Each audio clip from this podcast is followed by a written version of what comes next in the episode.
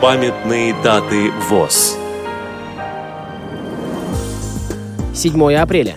60 лет со дня создания Чернушкинской производственной первичной организации Всероссийского общества слепых.